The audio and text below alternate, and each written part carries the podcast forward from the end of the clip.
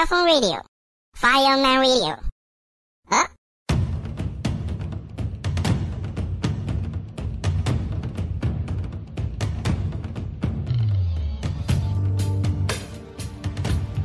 您正在收听到的是火人电台中文台。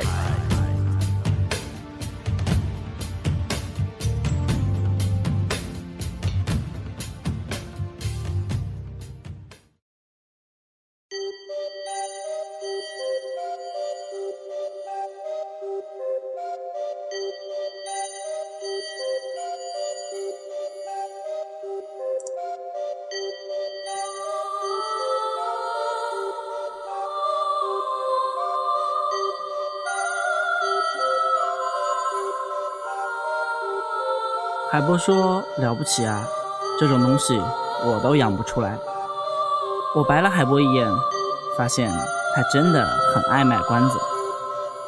这天下间奇闻异事、怪物杂种多的是，但是能做到这样的功效，当真是了不起。海波又感叹了一句“了不起”，但是还是不说重点。我一句都不搭理他了。你爱卖关子？那你就可劲儿买，我不听了。海波见我这样，笑着说：“记不记得我以前跟你说过，这世上有指南针、指北针，但是却没有指东针和指西针。”我点了点头，嗯了一声。冯婆所养之物名为阴阳手工，乃是由一对壁虎所培养，而且培养方法极其难。我问。到底有多难？海博，你就一口气告诉我吧。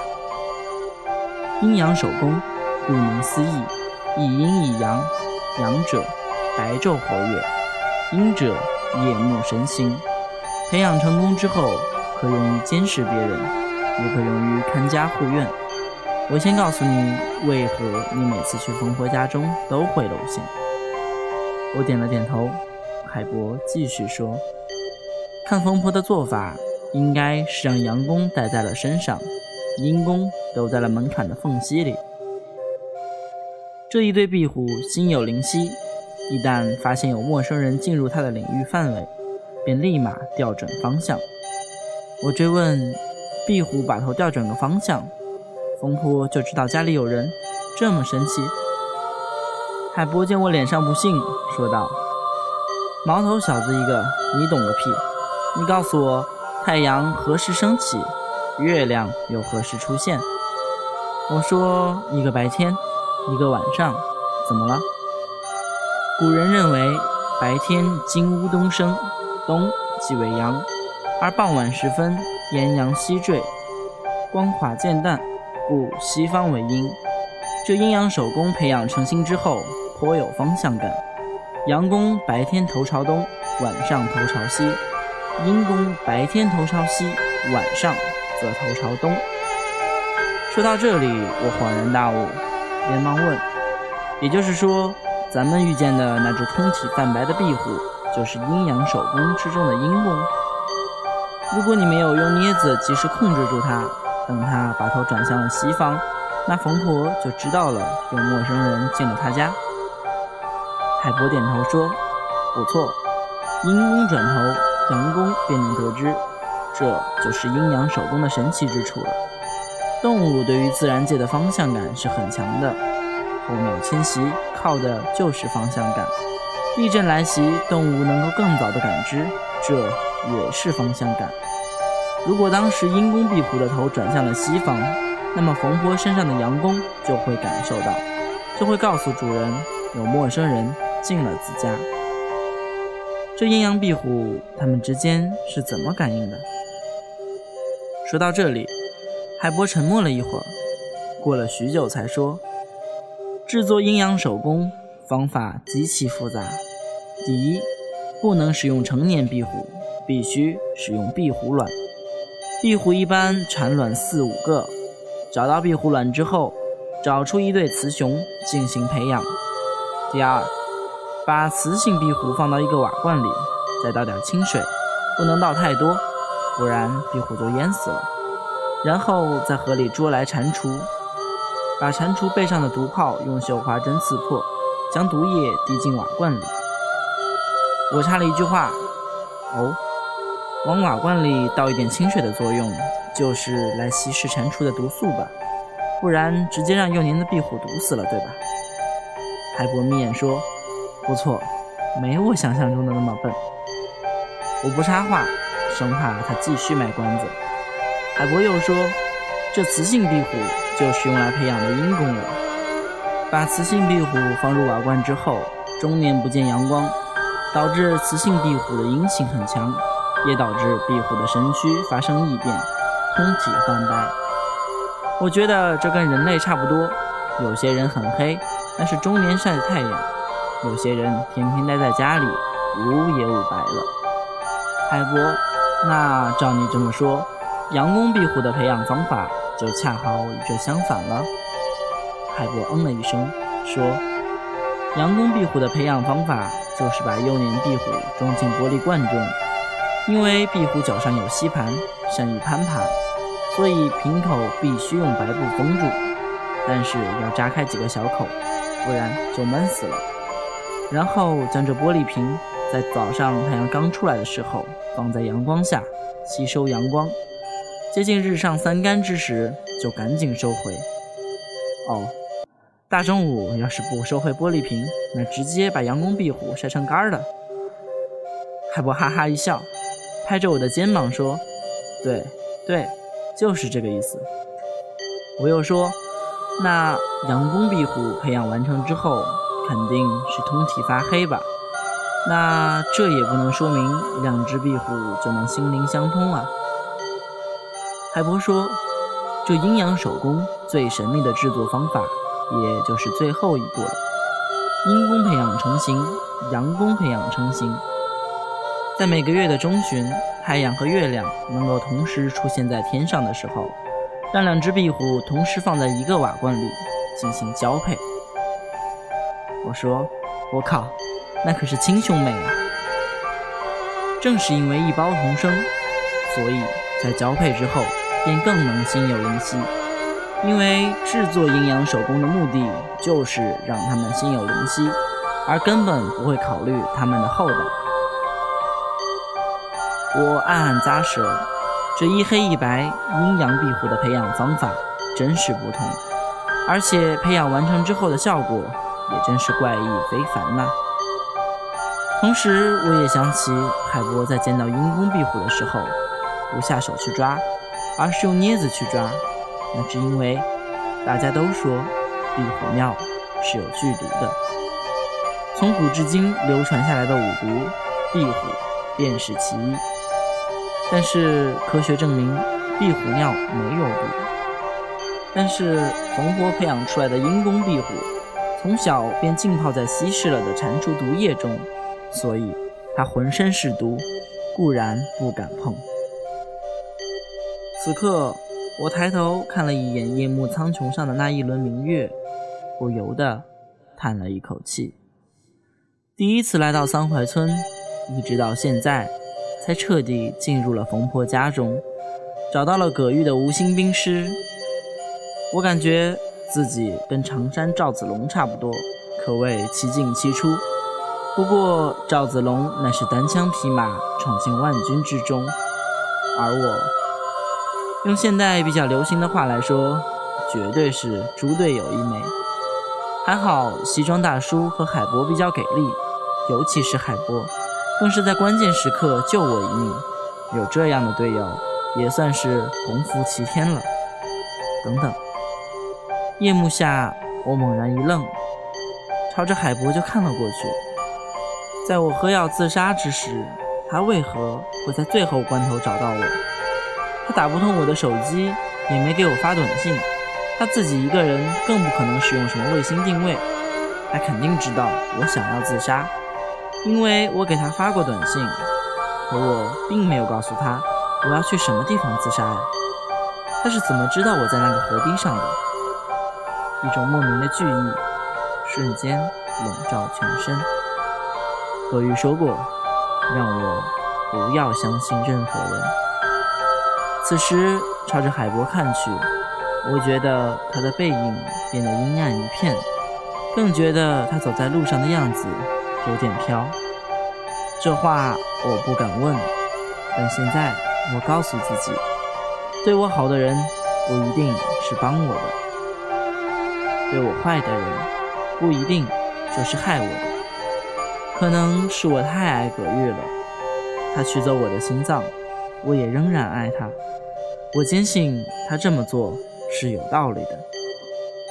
我悄悄摸了一下自己的胸口，把手掌按在胸口。停顿了约有十几秒。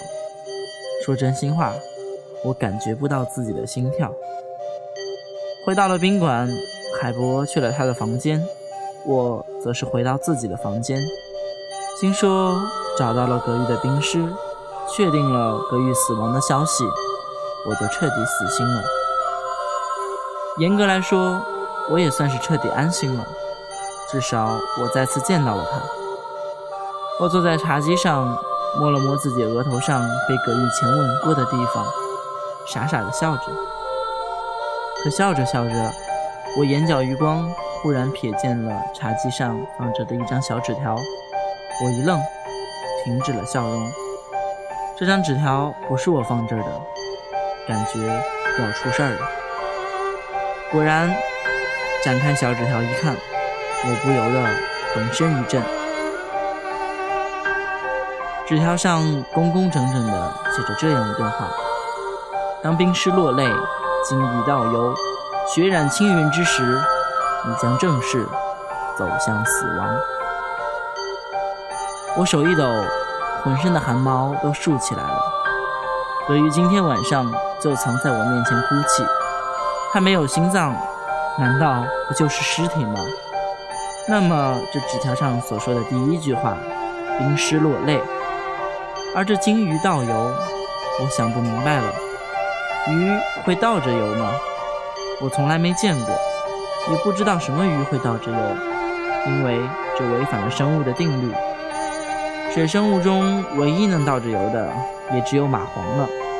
可蚂蟥并不是真正的倒着游，而是吸到人血之后往后缩自己的身体，所以才有了蚂蟥倒游的说法。至于最后的血染青云。我就更想不明白了。云朵飘于九天之上，怎么可能染上鲜血？有句话叫做“血染半边天”，那说的意思是刀兵劫降临，生灵涂炭，整个天下都处于水深火热之中。结合着现在的生活状态，这显然是不会出现的。那么，这血染青云到底是什么意思？难不成这青云代表的不是云朵，而是衣服，比如唱戏的戏袍？可我闲的没事儿，为什么会穿戏袍呢？我脑子又乱了。此刻，我想起了当初放在我宿舍的第一张纸条。纸条上说：“十四路公交车，我必须开下去。如果我走了，就由我的灵魂来开。”从第一张纸条上所说的内容来看，至少放纸条的这个人，又或者说是这个鬼，还没有杀我的打算。但是这第二张纸条就不一样了，上面的话明摆着就是告诉我，我离死不远了。想到这里，我浑身一惊，立马伸手如电，摸向自己的胸口。葛玉提前拿走我的心脏，难道他已经预料到有人要害我了吗？所以拿走了我的心脏，替我保管。还有海波，究竟是好是坏？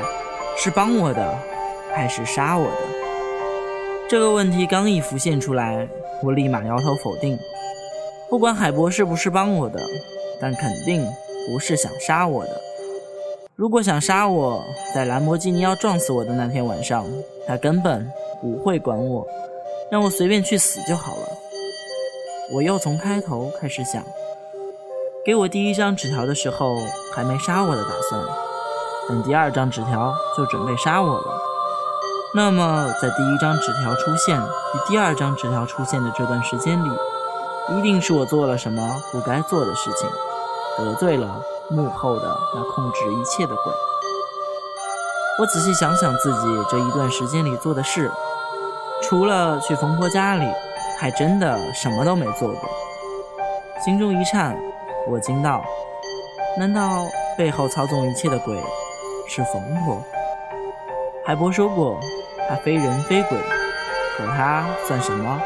海波也不告诉我，这可真是让我苦恼死了。揣着无限的疑惑，第二天晚上。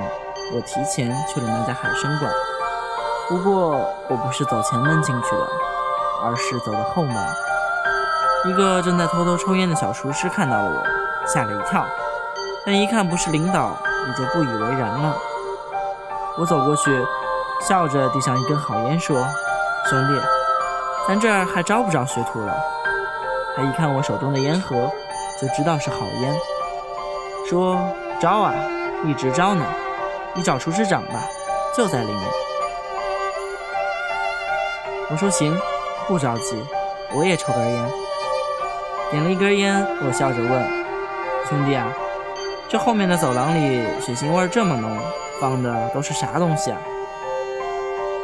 小学徒一摆手，不屑地说：“都是些牛蛙什么的。这年头，总有人想吃点野味儿。那制冰机也在这块吧？感觉凉飕飕的。”我搓了搓自己的胳膊，因为这后门的楼道里确实冷。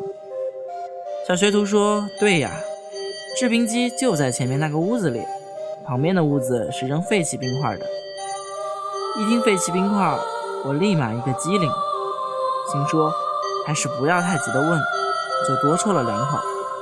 在那小学徒临走的时候，我笑着问：“废弃的冰块就直接扔了？”小学徒一愣。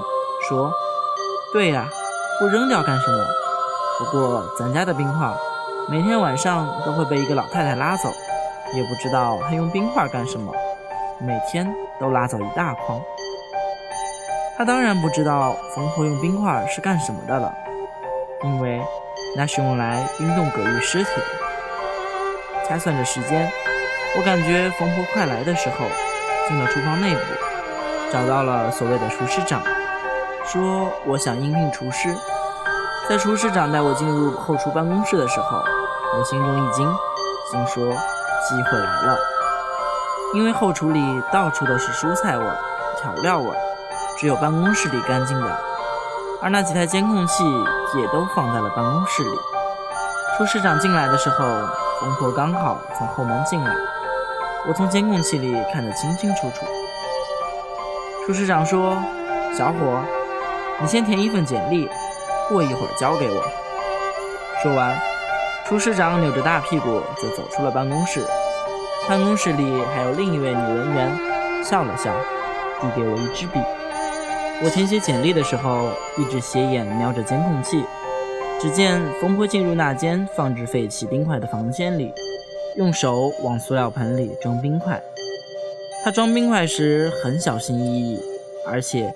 尽量挑那些略微干净的冰块。看到这里，我的眼眶不觉地涌出了泪花。一个深爱着自己女儿的老妇人，在女儿死后还保留着女儿的尸体。她年纪这么大了，没钱买那些新鲜的冰块，就只能拉走餐馆里废弃的冰块。但这些废弃的冰块与腥味太重，疯婆知道。自己冰清玉洁的女儿是要躺在这些冰块上的，所以她挑得很仔细，很仔细。女文员看了我一眼，都傻了，心想：填个简历表都能感动到哭出来，这是多久没找到工作了？我注意到了女文员那怪异的眼神，就用衣袖抹了一下眼角。写简历的时候，继续观察冯婆。冯婆右手端着盆，左手在冰堆中不停地爬着、挑选着，因为有些冰块已经融化，而冯婆的手始终处于泡在水中的状态。当冯婆挑选完一盆冰块的时候，我再朝她的左手看去，豁然一惊，她的左手从干枯变为充盈，原本如鸡爪一般的手掌，此刻充盈白皙，犹如三十岁女人的手。恍然大悟间，我不由得感动万分。冯婆每次从村外回来，左手都会变得充盈，而右手仍如干枯的鸡爪，并非是他用了什么妖术，而是左手抓冰块，右手揣着塑料盆，左手始终被冰水冻着，硬是被泡得发白发胀。然而冯婆回到家睡一觉。第二天被泡肿的左手就恢复了干枯的状态，也就是我每次看到冯婆骑着三轮车离开桑槐村的时候，双手都是干枯如树皮。可骑着三轮车从市区回到桑槐村之后，他的左手就变得充盈白皙，真是可怜天下父母心。葛玉虽然死了，但他永远活在冯婆的心中。我不知道冯婆还能活多久，但是我知道，她能活多久，葛玉的尸体就能被保存多久。现在我确定，冯婆不是那个鬼。我不管她懂什么巫蛊之术，我都不相信她是一个残暴的人，一个默默的为了死去的女儿奉献十几年光阴的老妇人。我不相信。她能坏到什么地方去？至于冯婆家院子里饲养的那些鸡仔，究竟是不是四目门童？如果我有机会，会去验证的。我觉着西装大叔跟我说的话，有些是真的，有些是假的。这四目门童就隐藏在了这真真假假之中，让我无法分辨。第二天。我和海波一起回到了市区。晚上八点多，我跟海波一起下馆子，狠狠地搓了一顿。海波吃得很满意，也喝得很满意。酒足饭饱之后，海波神秘兮兮地对我说：“嫂子，你今晚回去开十四路公交车的时候，记着把驾驶座打开，看看里面放了什么东西。”我一惊，朝海波看去。不免觉得他的眼神颇为诡异。